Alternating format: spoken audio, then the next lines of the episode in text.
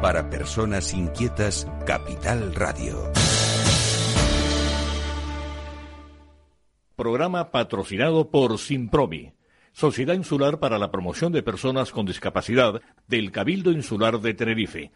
Sumando capacidades. Capital Radio.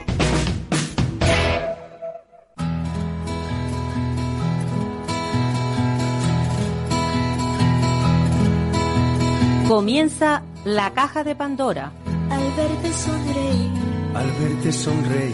Un programa especialmente dedicado al mundo de la discapacidad. El niño que ayer fui. El niño que ayer fui. En Capital Radio La 10, cada semana hablamos de aquellas personas que por una causa u otra han llegado a ser dependientes.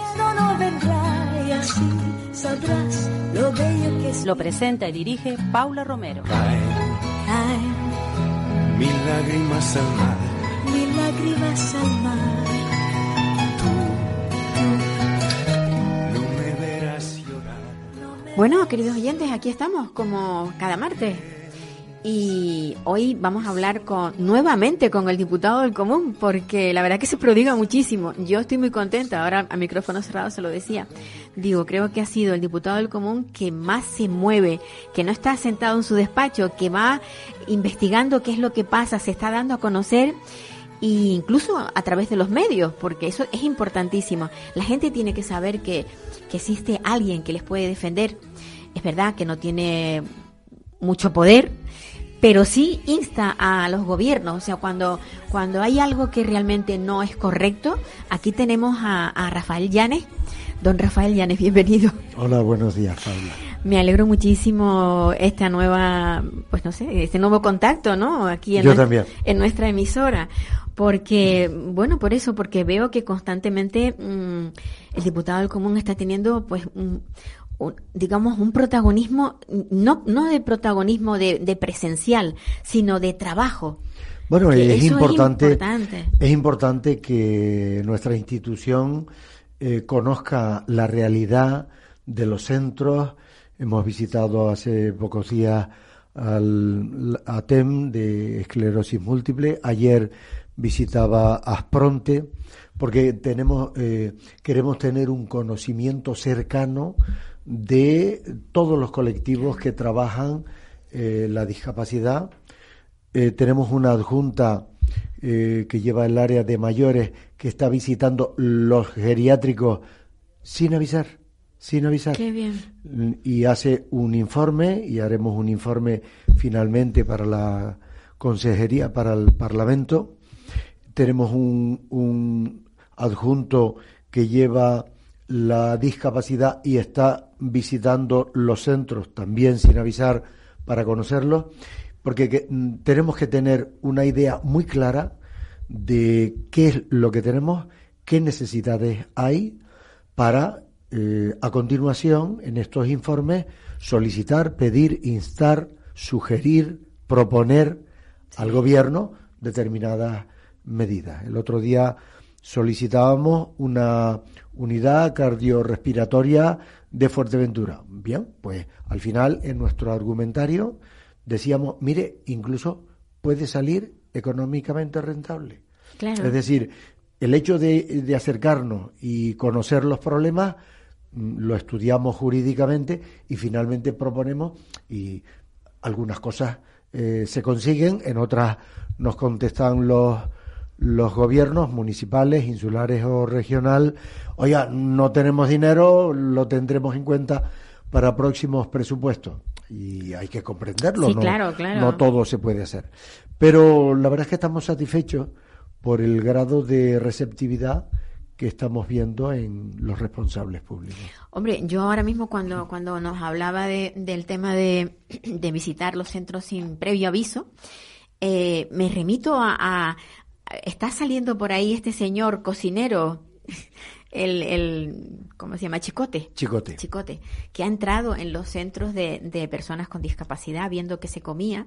Y ahora recientemente he visto, eh, a través de internet, que han cerrado un comedor de un centro, precisamente de, de mayores creo que era, porque no no reunía la cocina las condiciones adecuadas o no se les daba la alimentación adecuada.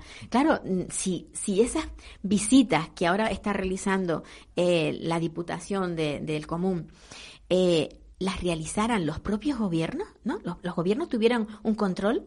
Lo tienen, tienen un servicio de inspección no es todo lo amplio que nos gustaría. Que debiera, sí. Yo sobre el tema de los comedores escolares quería decirte que nosotros abrimos una investigación de oficio, hablamos eh, con la Dirección General eh, de Calidad Agroalimentaria, creo que ese es el nombre exacto, hmm. y la Dirección General correspondiente de Educación y los informes que nosotros tenemos avalados por estudios del Ministerio dicen que son adecuados que están bien y además tienen un programa que lo llaman creo kilómetro cero por medio del cual eh, los comedores escolares están comprando productos del mismo municipio en el que están radicados con cocina eh, radicada propia, no por eh, catering y hay una evolución importante y nosotros consideramos que la información de este señor Chicote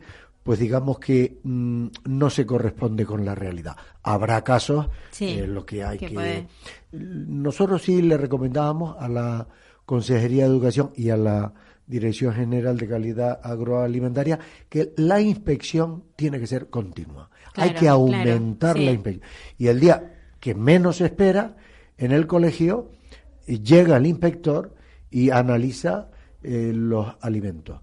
Y además, una cosa importante, eh, posiblemente no es adecuado que cada colegio contrate su, su comedor con la empresa X.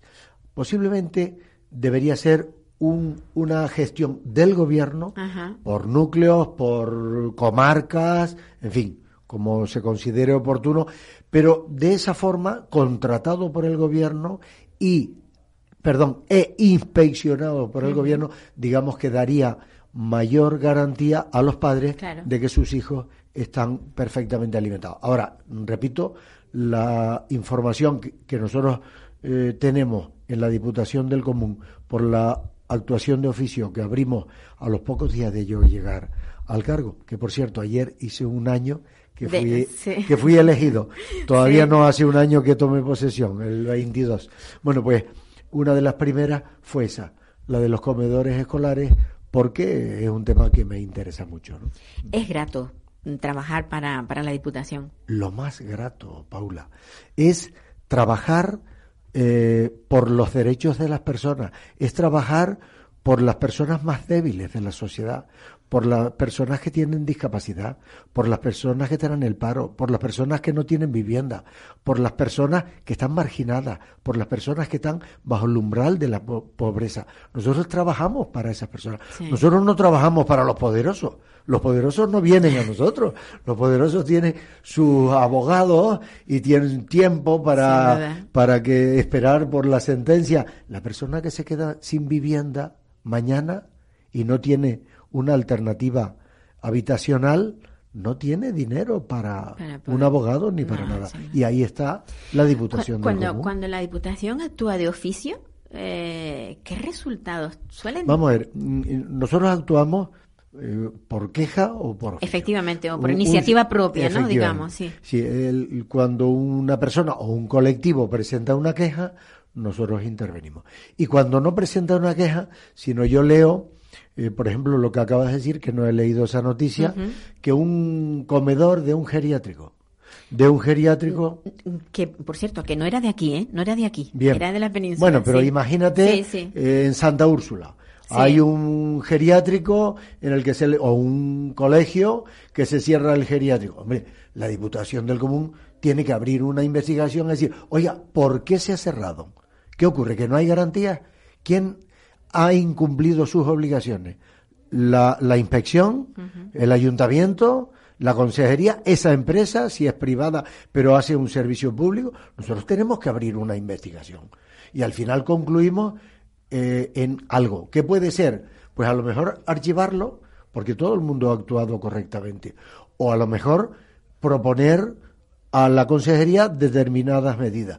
o a lo mejor acudir a fiscalía, Eso- eso porque hay alguien que no ha cumplido con lo que la ley establece y está incurriendo en una posible vulneración de la ley. Es decir, nosotros tenemos la obligación de vigilar, de estar atentos a lo que ocurre para proteger a esas personas. Bueno, pues la, la verdad es que es un alivio pensar que, que eso, que la gente que no tiene poder adquisitivo para ir a, a un juzgado puede, por la vía del diputado del común, recurrir. Hasta de una multa de tráfico, Paula. Se puede hacer hasta por hasta, ahí. hasta un recurso por una multa de tráfico nos viene. Una señora eh, que vive sola, que le llega una carta de Hacienda y no la interpreta, no sabe exactamente si le están subiendo el impuesto, si le están embargando, si debe una deuda o simplemente le están diciendo que le aumentan la pensión. No la interpreta y no tiene un hijo, un nieto, una persona y no Sí, viene a la Diputación del Común. Y para eso estamos nosotros. Somos un servicio gratuito para la ciudadanía y ahí estamos.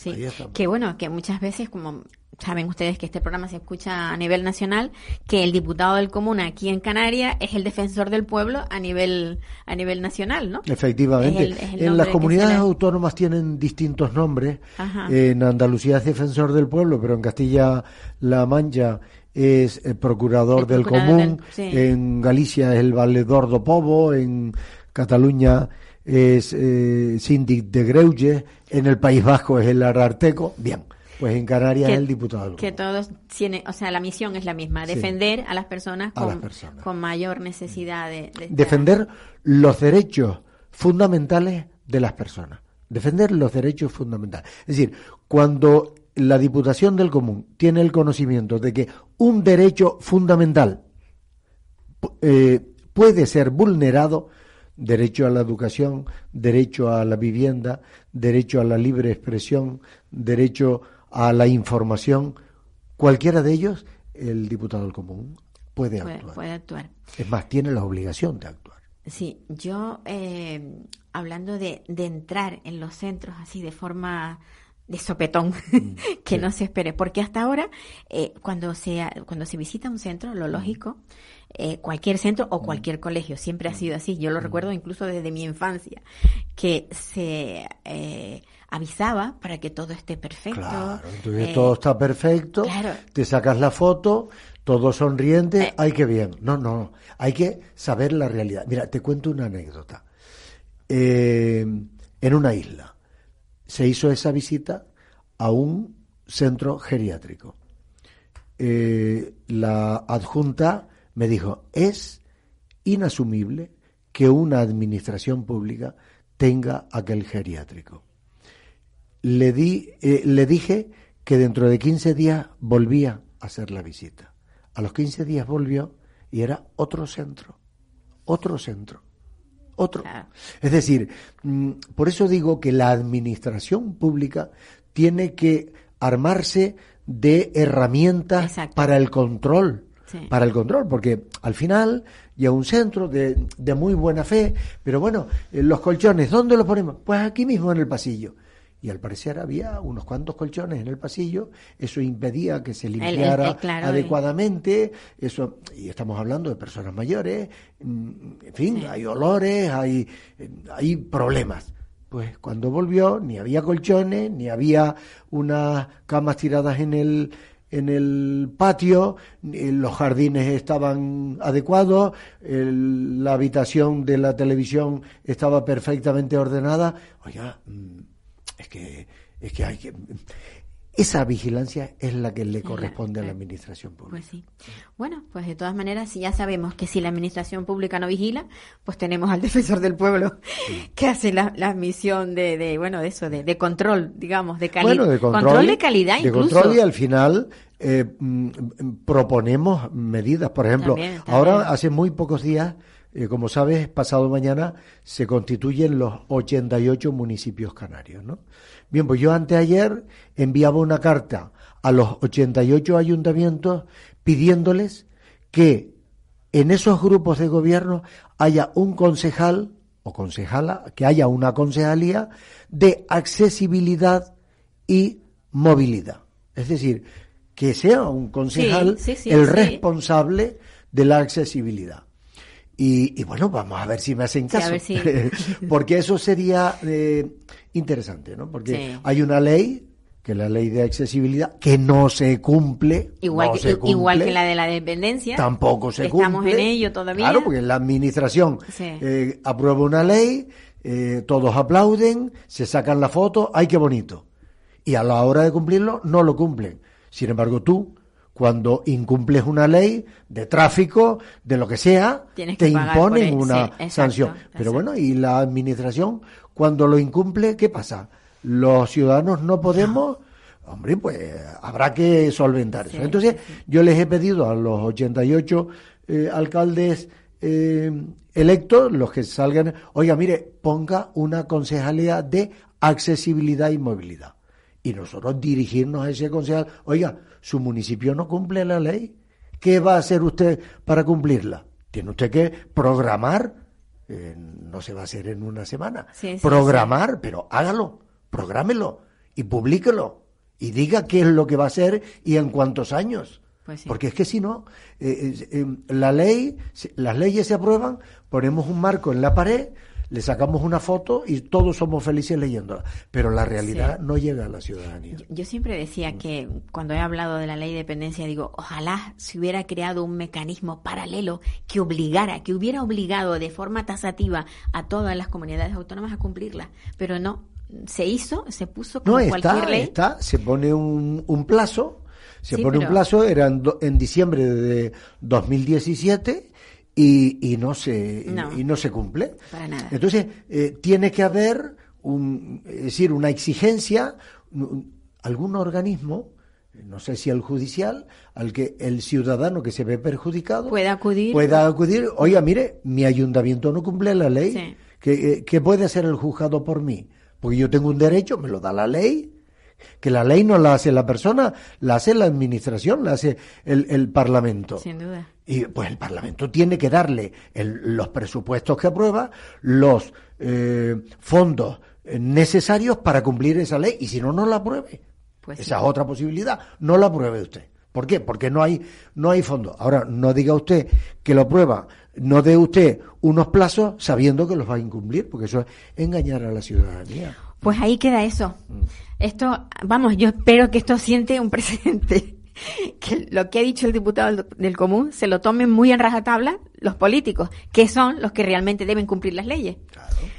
Pues muchísimas gracias, don, An- don Rafael. Le iba a llamar Ángel, Dios mío. Muchas gracias, Paula, a ti y felicidades Va. por el trabajo que haces por, en favor de la discapacidad. Pues sí, vamos a ver si esto sigue adelante. Capital Radio. Y ahora vamos a hablar con, con un joven, con Ignacio Pantoja, una persona que tiene autismo y que, pero tiene unas grandes capacidades.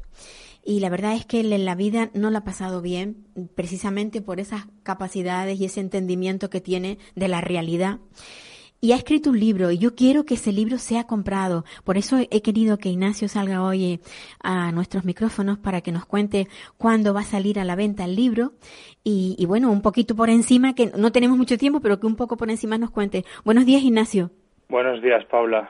Me alegro tanto de saber que ya has terminado el libro y, y en ese libro mm, has vertido tú pues toda la forma, o sea, todo el trato, todas las vivencias tuyas que has tenido a lo largo de, de bueno, de, de- desde que empezaste a entender lo que era mm, pues el autismo. Pues sí, he contado el bullying que sufrí en el colegio, el bullying que sufrí en el instituto, el ghosting que sufrí en la universidad, el desplazamiento, eh, mis, mis dificultades para acercarme a las chicas que muchas veces interpretaban como acoso, cosas que a lo mejor yo quería hacerme amiga suya y eso sigo interpretando así, muchas de ellas, Eh, mis dificultades para encontrar trabajo, que aún sigo estudiando con 34 años porque no encuentro, no encuentro una salida profesional para lo que yo pueda trabajar, todas esas cosas la- las he contado en este libro. Yo espero que este libro sea abra los ojos a, a- a la realidad, a, a muchas personas que ignoran cuál es el sufrimiento de una persona como tú, porque realmente tú no, tú no lo pasas bien.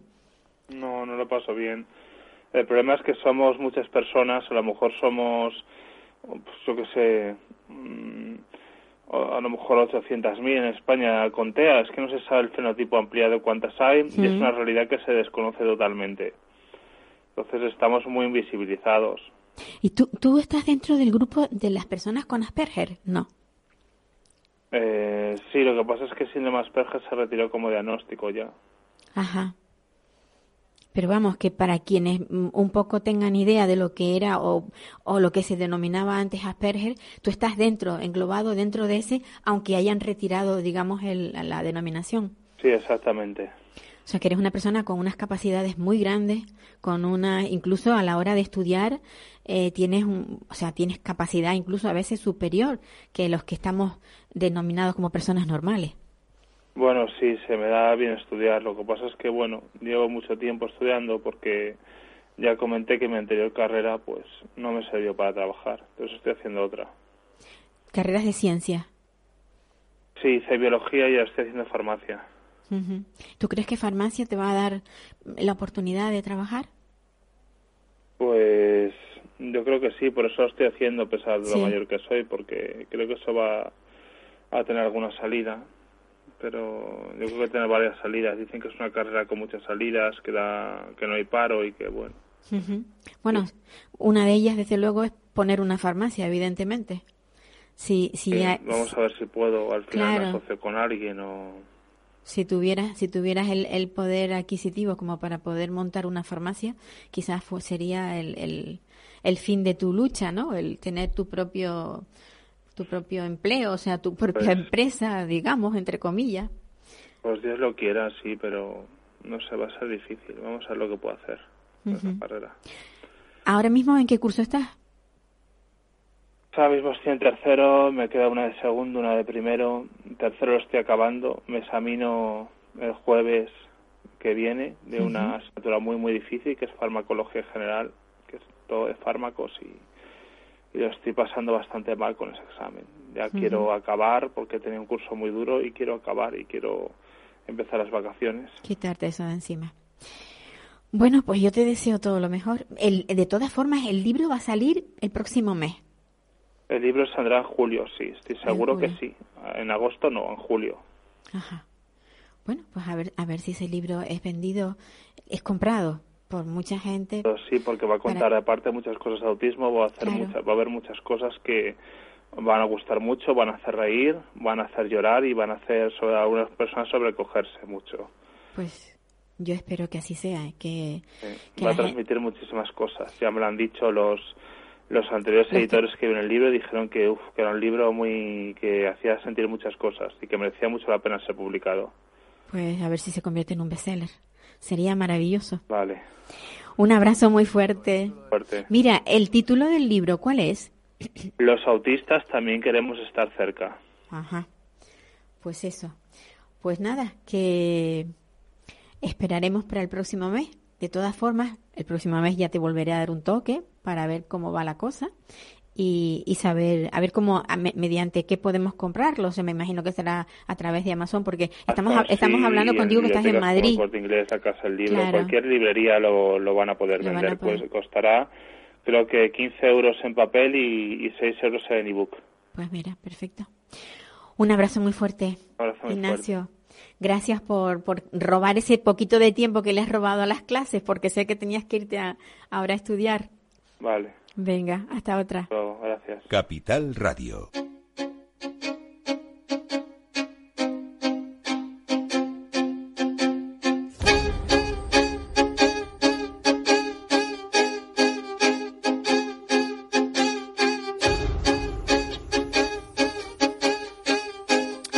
Bueno, pues ahora, después de haber hablado con, con Ignacio Pantoja, tengo aquí en el estudio a una doctora. Ella es Vinita Matani, es investigadora del Hospital Universitario de la Candelaria, aquí en, en, en Tenerife. Eh, lleva la gerencia de atención primaria de Tenerife, es coordinadora de DIPEX España, que antes en micrófono, a micrófono cerrado me, me hablaba de, de esta bueno de esta empresa digamos porque realmente ella ella nos los dirá ahora. Buenos días. Hola buenos días. Muchísimas gracias por interesarse por este proyecto y darnos la oportunidad de, de poder comentarlo no Yo, yo creo que es que es tan interesante que sería hasta un pecado no, no, no sacarlo en antena, porque creo que es muy importante, ¿no? El, el, quiero que me, eh, vamos a hablar ahora mismo de, de lo que es Dipex, porque la verdad es que me, me tiene mm, sorprendida, ¿no? Mm, todo lo que se puede hacer a través de, de encuestas y de estudios. Pues sí, pues sí, la verdad que sí. Eh, bueno, yo creo que es importante cuando uno trabaja en algo en lo que cree, eso, eso se demuestra, ¿no? Y, sí que creo que, puede ser interesante para otras personas. Em, yo creo que, que, bueno, que es importante que, que la información que hay en Internet ahí fuera sea fiable, ¿no? Yo creo que uno de los grandes problemas que tenemos de la información que hay sobre salud y enfermedad en Internet es que, pues, no todo es fiable, no todo ha sido revisado y DIPEX, que significa Database of Individual Patients Experiences, ahora explicaré un poco por qué está en inglés, realmente es una base de datos de experiencias de pacientes. Y lo que pretende ser es una fuente de información fiable en Internet. Y sobre todo está basada, eh, como por eso de ahí su título, ¿no? de base de datos de experiencias de pacientes, está basada sobre todo en la experiencia y en las vivencias de las personas. Eh, yo creo que para que un poco lo entiendas, eh, esto es una idea que surge en la Universidad de Oxford, por eso ese nombre de inglés, y a partir de ahí pues se ha distribuido por distintas partes del mundo. Y de hecho hemos creado lo que es una colaboración internacional, tenemos nuestra página web donde hay ya más de 14 países adscritos y es una especie de franquicia, ¿no? Y la franquicia pues la tenemos aquí desde, eh, desde Tenerife, pues es como si fuera una franquicia para España. Realmente no es una empresa. DIPEX es una asociación científica sin ánimo de lucro, donde nuestro objetivo es eso, ofrecer en Internet información fiable para, para las personas. Y, creo que también es importante para entenderlo que bueno la práctica la práctica sanitaria la práctica de los profesionales sanitarios ha pasado de ser mm, simplemente una práctica paternalista donde todo el poder de la información parecía que la teníamos solo los sanitarios a estos cambios que se han producido en la sociedad, que eran necesarios, ¿no? donde evolucionamos, donde hay algo más de responsabilidad por cada persona, ¿no? en la participación incluso en toma de decisiones. Eso es todo fundamental, pero claro, para participar en tus decisiones sobre salud y enfermedad tienes que estar bien informado, porque si no mm, es muy complejo. ¿no? Y bueno, hemos, nos hemos ido moviendo, creo que en el mundo sanitario, a trabajar en lo que llamamos en una práctica centrada en la persona, que ya ni siquiera el paciente, que eso ya ha quedado atrás, porque las personas somos algo más que un problema de salud, ¿no? No somos una enfermedad. Eh, la, práctica que le da, el cómo trabajamos con, con, las personas que tienen un problema de salud tiene que ser de una manera individualizada, teniendo en cuenta su realidad y que, bueno, que quizás pues la diabetes o la hipertensión o, o el autismo o el problema que tienen de salud realmente eh, no es eso lo único importante en sus vidas. O sea, y las implicaciones que eso tiene en otros campos de tu vida, ¿no? no solo en el sanitario. Y creo que tenemos que cambiar un poco esa mentalidad de cómo los profesionales, por un lado, de cómo atendemos a las personas y las personas también en aprender y formarse y poder ser partícipes de, su vida ¿no? y de que la salud es una cosa más. Siendo esta asociación, pues eso, algo mm, así sin ánimo de lucro, eh, ¿de qué se nutre? Porque estos trabajos tienen, mm, todo lo que se hace eh, no se hace sin tener dinero, está claro. Efectivamente. Entonces, eh, mm. nosotros lo que lo que ocurre es que eh, cada proyecto, cada módulo, que bueno, cuando uno entra en la página web puede ver que tenemos hemos abordado el tema de la diabetes tipo 2, de la hipertensión arterial, los cuidados paliativos desde la perspectiva de pacientes y de familiares. Acabamos de terminar el de salud reproductiva y ahora mismo eh, precisamente estamos empezando a hacer el trabajo de campo del proyecto del TDAH. Y bueno, ¿cómo ¿por qué no hemos avanzado más? ¿Por qué no tenemos más módulos? Precisamente es una cuestión de dinero. Exacto. Cada proyecto eh, realmente se nutre de un proyecto de investigación. O sea, la financiación eh, viene normalmente de esa vía.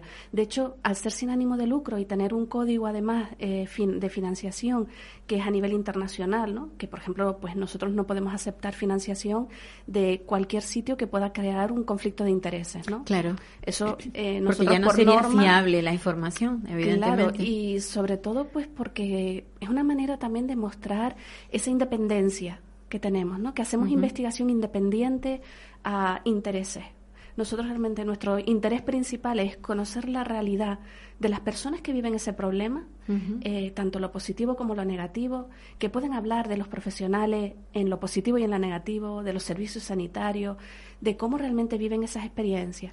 Y bueno, esto realmente el paradigma en el que nos movemos es en el de la antropología, donde lo que nos interesa es el ser, ¿no? la persona, lo que vive, lo que sufre y no queremos tener ningún tipo de interés. Y eso es un código además internacional de, de, este proyecto, que desde que comenzó, pues en todos los países que se hace, hay una limitación en cuanto a quién, de dónde podemos recibir financiación. Quizás por eso, pues no somos tan grandes en cantidad, creo que en profundidad sí y en calidad también, y ese es nuestro mayor objetivo. Y bueno, vamos avanzando poquito a poco, a ver si a medida que vamos haciendo más proyectos, vamos consiguiendo más apoyo, ¿no? Y, seguimos en esa lucha de buscar siempre financiación que no tenga conflicto de intereses, que nos permita esa máxima libertad y nosotros, de hecho, no nos posicionamos. Quiero decir, ahora, por ejemplo, con el TDAH, ¿no? Que es un poco, de lo que vamos a hablar, sí, y de lo que además me gustaría muchísimo que, la gente lo conociera. Y estos proyectos no tienen sentido si la gente no los usa. O sea, si yo todo este trabajo que hay detrás, que lo hacemos con un equipo, ese, esa información que luego está en Internet no es usada por las personas que les interesa, eh, no habrá merecido la pena, o sea, no vale la pena. Y, y, ahí es, bueno, pues un poco el, eh, por lo que además te agradecía esta invitación. Sí, sí, sí. Hombre, a mí es que este, este tema realmente nos, es muy preocupante mm, para la familia, bueno, para la sociedad en general. Lo que pasa es que siempre da la impresión de que es la familia la que está, digamos, más afectada, pero mm, tenemos que crear un mundo mejor. Exactamente. Y, en ese mundo tienen que, caber todos. Entonces, bueno, esas personas que tienen trastornos del tipo que sea, tienen que ser aceptadas. Exactamente. Y comprendidas, sobre todo. Exactamente. A mí me ha mm. encantado esa frase que acabas de decir de tenemos que crear un mundo mejor. Sí, Yo creo que, Una, pequeña, un granito de arena que intentamos poner con este proyecto es intentar hacer un mundo mejor, ¿no? Quizás hay quien dice que soy un poco idealista o soñadora, pero... No, ¿qué va? Es que si no, si no, yo creo que el mundo no. se mueve, ¿no? Y efectivamente, o sea, por ejemplo, con el TDAH, nosotros lo que estamos haciendo, acabamos de conseguir financiación a través de un proyecto de investigación eh, aquí local, ¿no? de, regional, perdón, de la comunidad, para hacer este proyecto. Entonces, eh, un poco te explico lo que solemos hacer, ¿no? Todos los módulos, cuando uno entra en la web y los va viendo, eh, lo que hacemos primero es crear un comité asesor. El comité asesor está formado por expertos en el tema, que nosotros según el problema de salud que sea identificamos quiénes son. Y por ejemplo en este caso fíjate que hemos decidido que en el comité asesor no solo tienen que haber sanitarios y tenemos incluso una persona del mundo de la educación porque ese es otro ámbito fundamental para las personas ¿no? que, que, tienen que vivir con esto. Y tenemos también a, personas que representan asociaciones de pacientes. Y tenemos incluso una paciente que de manera individual también tiene mucho que aportar y para nosotros son expertos, por eso forman parte de ese comité asesor. Y son personas que nos van a ayudar a hacer que el proyecto sea mejor. ¿no? Eh, una vez hecho eso, pues empezamos a hacer las primeras entrevistas. Nosotros buscamos toda la variedad de experiencias, o sea, no es un muestreo al azar, que eso es muy típico en la investigación en el ámbito sanitario, sino que como esto va en el paradigma de la antropología, buscamos personas que nos puedan contar una historia diferente, ¿no? Porque no todo el mundo lo vive igual y necesitamos todas, todas las posibles vivencias de esa experiencia. Entonces, bueno, pues vamos identificando a posibles personas que nos puedan contar esa vivencia y hacemos una entrevista, que de hecho, bueno, em, Carmen Real es la, una de las antropólogas que trabaja conmigo y ella se mueve pues por toda España a hacer estas entrevistas. Y ella lo que hace es eh, conseguir que las personas compartan su historia de vida que nos cuenten, no es un cuestionario lo que nos contestan, sino cuéntame cómo ha sido todo desde que empezó. Y entonces, claro, son entrevistas largas que las grabamos en audio o en vídeo, se transcriben, se codifican y se analizan según un método de investigación eh, riguroso. O sea, creo que esa es otra de las diferencias de, nuestra página, ¿no? Que por ahí te encuentras muchas páginas en Internet que es un conjunto de anécdotas y que a veces solamente te muestran una parte de la verdad, de la realidad. Nosotros intentamos encontrar todas y abordarlas todas, por supuesto siempre en crítica constructiva, ¿no? Eso es fundamental porque si no no vamos a ninguna parte. Pero pensando yo, la gente comparte sus vidas. El muestreo es muy extenso. Mm, bueno, pues no te creas. En antropología lo que ocurre es que tenemos unos criterios que eh, se llaman criterios teóricos, ¿no? Que nos ayudan a ver, bueno, qué, qué puede hacer que sea diferente la historia según qué perfil. Quiero decir, pues por ejemplo, no es lo mismo una persona que solo tiene TDAH o que tiene, además de TDAH, tiene autismo. No es lo mismo, pues una persona que es mucho más mayor y que ha vivido en un momento en el que los servicios sanitarios o educativos no había una serie de recursos, pues no es lo mismo esa persona que la que la vive actualmente, que quizás tiene recursos distintos.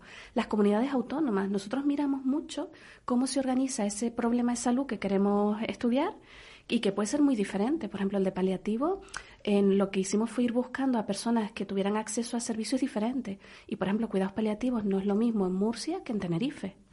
Y tenemos una serie de criterios, o sea, todo esto está de una manera rigurosa, eh, se van identificando, además la muestra se va, eh, se va analizando los datos a medida que recogemos los datos y, y la muestra se va construyendo en el tiempo. Y normalmente pues hacemos entre 30 y 40 entrevistas. Tampoco creas que nos hacen falta muchas más, porque al final esto se basa, como te decía, en el tema de la antropología, y es que el ser humano es el ser humano. Y cuando estudias en profundidad los casos, obtienes la información suficiente para que sea similar o transferible a, todos, porque es la condición de ser humano lo que nosotros buscamos. ¿no? no es simplemente algo. La doctora Benita, Benita Matani eh, es médico, ella no es antropóloga, porque claro, muchos muchos pensarán, está hablando una antropóloga, no, es médico, curiosamente, médico pero con unas dosis elevadísimas de psicología, de antropología, yo creo que tiene como una especie de compendio, ¿no? De bueno, yo soy de seguramente de todo lo que le gusta, por supuesto, y es lo que me dicen que hace alguien como tú en un lugar como este, ¿no? Pues esa pregunta me la hacen donde quiera que voy, en el mundo sanitario me la hacen, en el mundo antropológico también, y yo creo que he tenido una fortuna, yo me siento absolutamente afortunada porque he podido juntar eh, las humanidades con la sanidad. Entonces, la ciencia y la salud muchas veces creemos que están separadas de las humanidades y es todo lo contrario, es la ciencia más humana de todas. Y creo que a medida que nos vamos formando, nos separan. ¿no? Esto de elegir ciencias y letras. En ciencias de la salud, al final, mm, todo lo cuantificamos, todo es lo medible.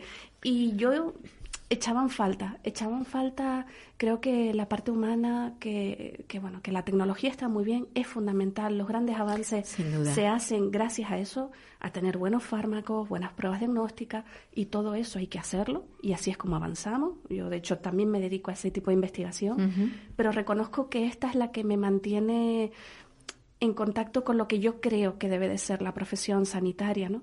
Y, te hablo pues incluso hasta como paciente. Yo creo que todos hemos vivido o como familiar. Sí, alguna etapa todos, de nuestra vida que, hemos tenido que recurrir a la medicina. Exacto, es así, pero creo que hay formas y formas de vivir esa experiencia. Y los sanitarios tenemos la responsabilidad de hacer que esa experiencia sea lo más llevadera posible, ese acompañamiento. Yo creo que algo que he aprendido mucho de estos proyectos de investigación es a, a no juzgar, y a intentar entender realmente por qué pues, un paciente, por ejemplo, no cumple con un tratamiento o por qué la persona obesa no, no consigue bajar de peso y no hace lo que yo le digo. Creo que tenemos que indagar mucho más allá de entender por qué ocurre. Y por eso te decía que hay una parte de la información que está en esta web que la dirigimos a los profesionales. En cada módulo hay un apartado que, que de hecho es específico y pone eh, recomendaciones a profesionales y son recomendaciones que dan los usuarios, los pacientes, eh, los participantes del estudio a profesionales y también dan recomendaciones a servicios sanitarios. ¿Y, qué respuesta, qué respuesta está, está, recibiendo esta asociación? Bueno, yo creo que por un lado la gente que cuando le dices de participar eh, es increíblemente generosa. O sea, yo me, asombra, la gente te dedica, te abre las puertas de su casa, la mayor parte de las entrevistas las hacemos en el domicilio, el que no quiere pues se, hace, se busca otro sitio, por supuesto, pero la mayor parte de la gente te abre las puertas de su casa. No se sienten invadidos. La verdad que no, yo creo que todo lo contrario. De hecho, hay entrevistas que son muy duras, imagínate que hemos, todas, la verdad que todas. Pero cuidados paliativos, por ejemplo, salud reproductiva y ahora TDAH, pues no hay entrevista en la que la persona mm, pues no se echa a llorar o se emociona contándote su vida, ¿no? Pero al final todos te lo agradecen porque tienen la sensación de que han podido, se han sentido escuchados y luego además la gran generosidad viene dada porque estas personas dicen, si esto puede servir para otras personas como yo, si mi experiencia le ayuda a alguien, están encantados de participar. Y yo eso, bueno, la verdad que se lo agradezco inmensamente a todos los participantes que hemos tenido. Pues sí. Y ellos mismos, yo creo que ya solo ellos han tenido, han sentido ese beneficio. Creo que los investigadores y las personas a las que nosotros usamos este material para formar a sanitarios, ahí hay otro beneficio. Y creo que nuestra tarea pendiente es conseguir que la gente nos conozca y que la página web se difunda. Claro. Y ahora mismo, de hecho, hemos mm, por fin conseguido un poco de financiación para actualizarla. Ahora está mucho más moderna.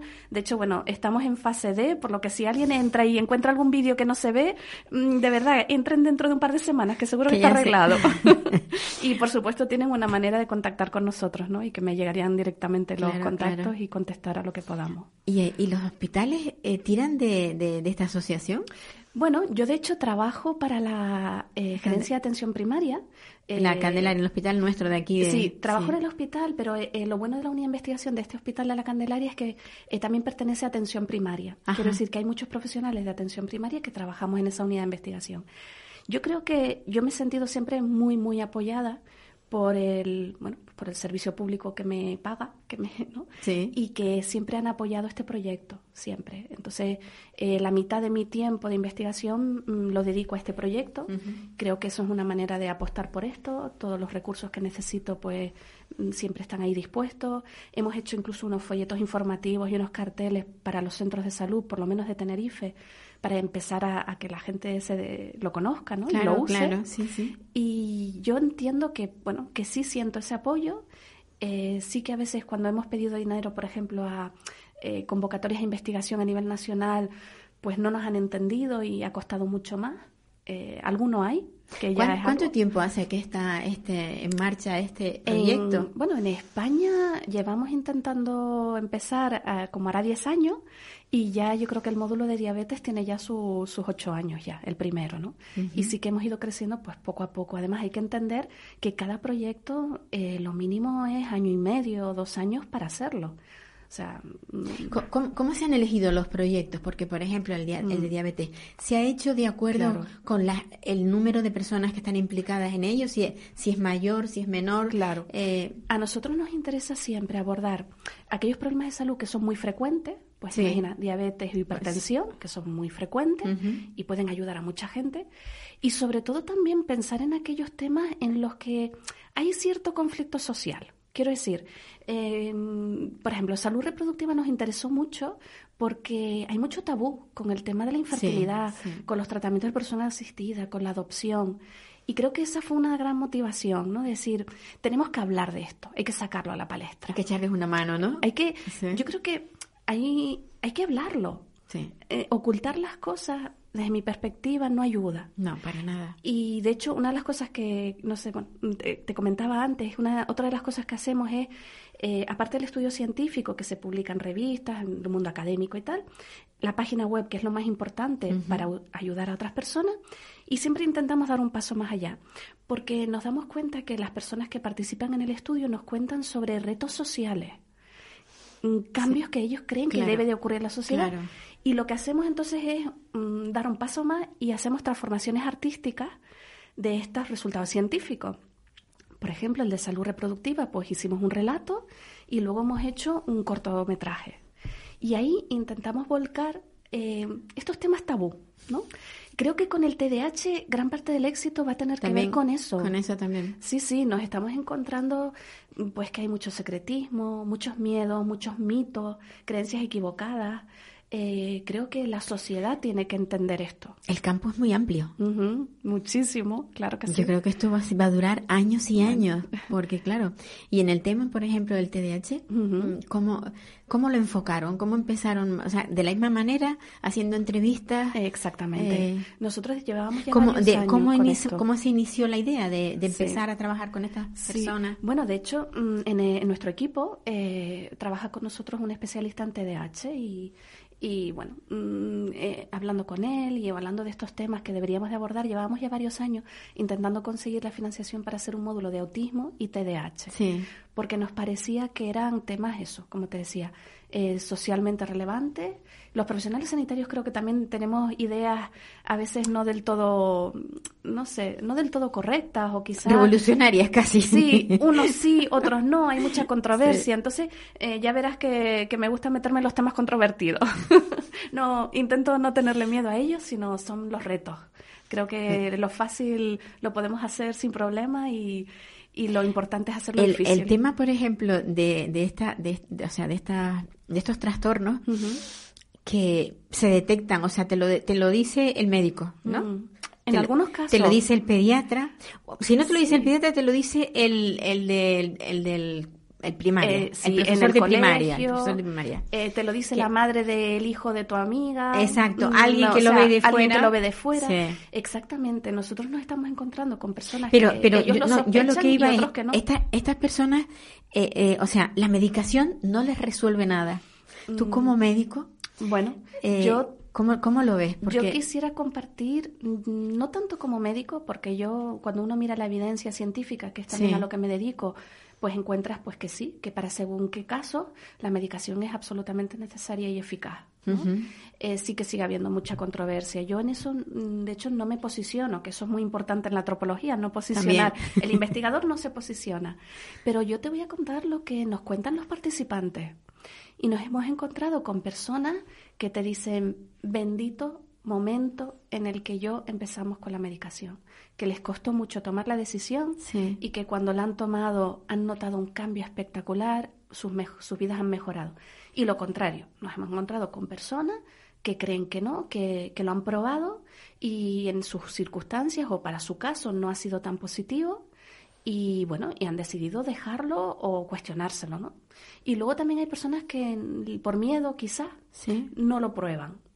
Entonces, eh, yo lo que quiero es que, bueno, mm, aprender. Yo quiero seguir primero aprendiendo las experiencias de estos pacientes, intentar identificar qué, eso lo, qué les influye, porque el miedo a lo que escuchas por ahí creo que no debe de ser el factor que nos No. influya.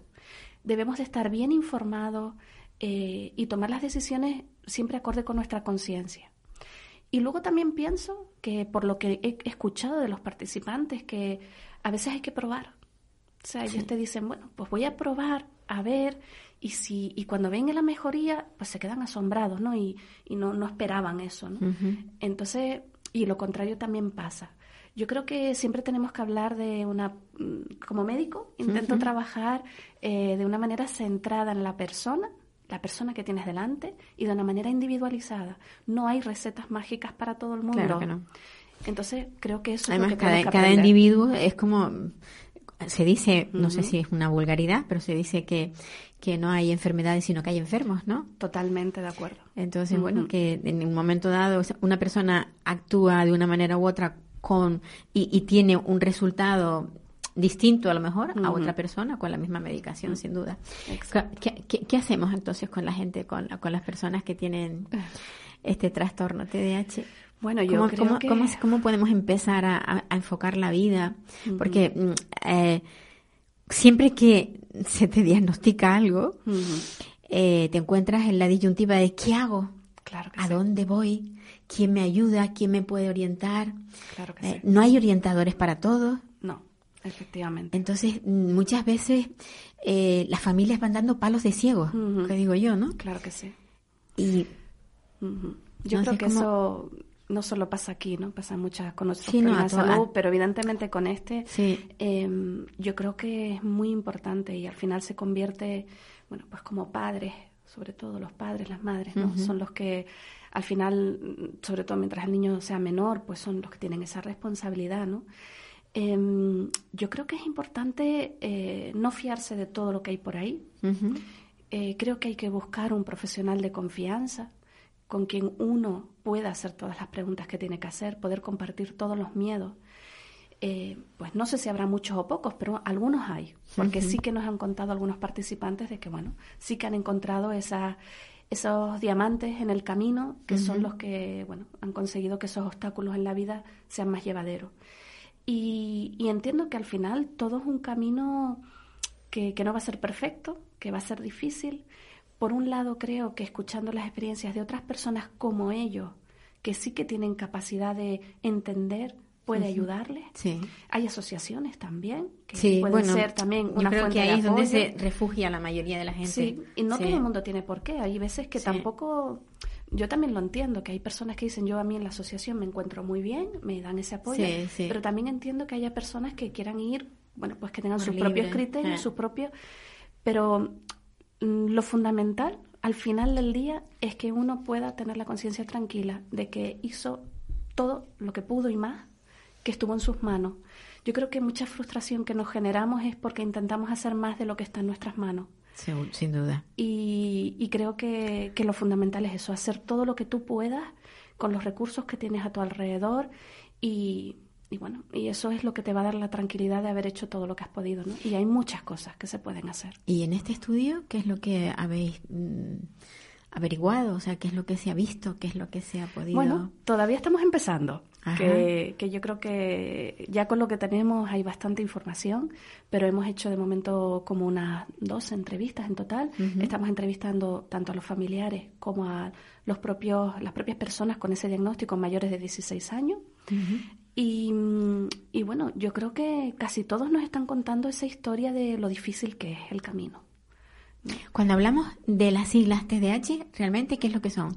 Claro, para que, para que es la- ese trastorno de déficit de atención e hiperactividad. Exacto.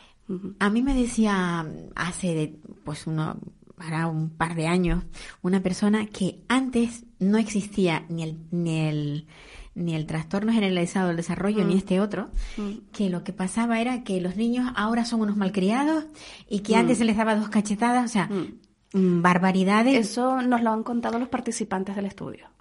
Eso ¿A mismo qué? que estás diciendo. Entonces tú dices, vamos a ver, ahora que hemos llegado tan lejos, Claro. que hemos averiguado, que sabemos que no, que estas personas tienen un trastorno, Claro. ¿cómo es posible que se siga pensando en que no es nada, sino Claro. que es una malcrianza? Bueno, yo creo que cuando tienes un problema de salud en el que tú no puedes tener una prueba de imagen diagnóstica, ¿no? Claro, por ejemplo, efectivamente no es una radiografía que puedes Exacto. hacer. Entonces muchas veces Eh. qué ocurre que lo que no es tangible nos cuesta mucho más entenderlo. Claro, claro. ¿Y qué ocurre con eso? Pues que crea controversia. Y efectivamente, la investigación que hay hecha hasta ahora, pues hay muchas líneas de investigación, unas tienden hacia un... Y probablemente hasta que no avancemos un poco más, nos enco- sigamos encontrando con estas dificultades. Es que yo incluso mm, he llegado a oír que estaban tipificados como, como personas que tenían enfermedad mental en muchas ocasiones. Exactamente. De hecho, bueno, a la mayoría de ellos los ven, los profesionales que los ven son psiquiatras, psiquiatras. y psicólogos también, ¿no? Eh, pero bueno, sí que es como es un trastorno en tu manera ¿no? de reaccionar, De y de comportamiento, claro, tu de tu comportamiento, sí, sí, comportamiento, sí, sí. pues entra en ese espectro, ¿no? Pero Claro. también hay pediatras, ¿eh? También hay eh, pediatras que, que, y neurólogos que, que ven a este tipo de, de pacientes, no todos son... Quizás necesitaríamos un profesional especial para ellos, sobre todo porque hay un estigma. O sea, cuando alguien va al psiquiatra, nos encontramos con que eh, podemos encontrar, podemos pensar que, que la persona tiene, eh, pues eso, una enfermedad que, que no puede ser curable, y no es así. Bueno, eh, exacto. Eh, tenemos, yo, yo siempre pienso, el 90% de las enfermedades son incurables. y yo como médico no puedo, no soy médico mm, para curar, pero sí soy persona profesional que cuida, que acompaña. Que acompaña la... Entonces, eh, sí creo que, que hay que entender que aunque no tenga una cura como tal, lo que sí tiene es maneras de aliviar y de que esto no influya en tu vida cotidiana. Claro. Entonces, sobre todo con los temas de problemas de salud mental, mientras no influyan en mi vida cotidiana, no hay problema. Y Me de está- eso se trata. Me está dando una pena porque yo creo que con un programa no terminamos. Bueno. Yo creo que me- nos encanta, vamos, me encantaría que nos visitaras nuevamente. Cuando quieras. Porque Lo me que- quedo, me quedo, no sé, se me, me quedo con, Sí, sí. con muy poco. Bueno, Necesito pues, más. Yo encantada. Lo que sí me gustaría es aprovechar para que las personas con TDAH o sus familiares que quieran contactar con nosotros en la página web eh, nos pueden escribir Pues y, y tener en cuenta a lo mejor su- sus experiencias también. Los invitamos a ello. Muchísimas gracias. A ti, gracias. Bueno, pues queridos oyentes, como, como cada martes, que nos vamos y que volveremos. Y además con la promesa de traer nuevamente a la doctora Vinita para que nos siga contando, porque bueno, quizás hablamos mucho de muchas cosas y al final mm, en lo del TDAH lo hemos dejado al final. Eh, desearles muy buenas jornadas y que les espero el próximo martes. No. Me voy, goodbye, en adiós. Me voy con un suspiro y un adiós, adiós. Capital Radio. Programa patrocinado por Simpromi, Sociedad Insular para la Promoción de Personas con Discapacidad del Cabildo Insular de Tenerife. Sumando capacidades. Capital Radio.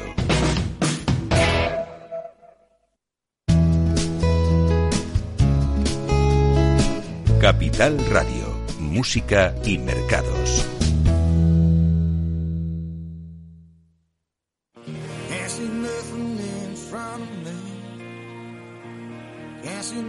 Coming up behind. Make my way through this darkness. I can't feel nothing but this chain that binds me. Lost track of how far I've gone. How far I've gone, how high I've climbed. On my back's a 60 pound stone on the shoulder half mile line. Come on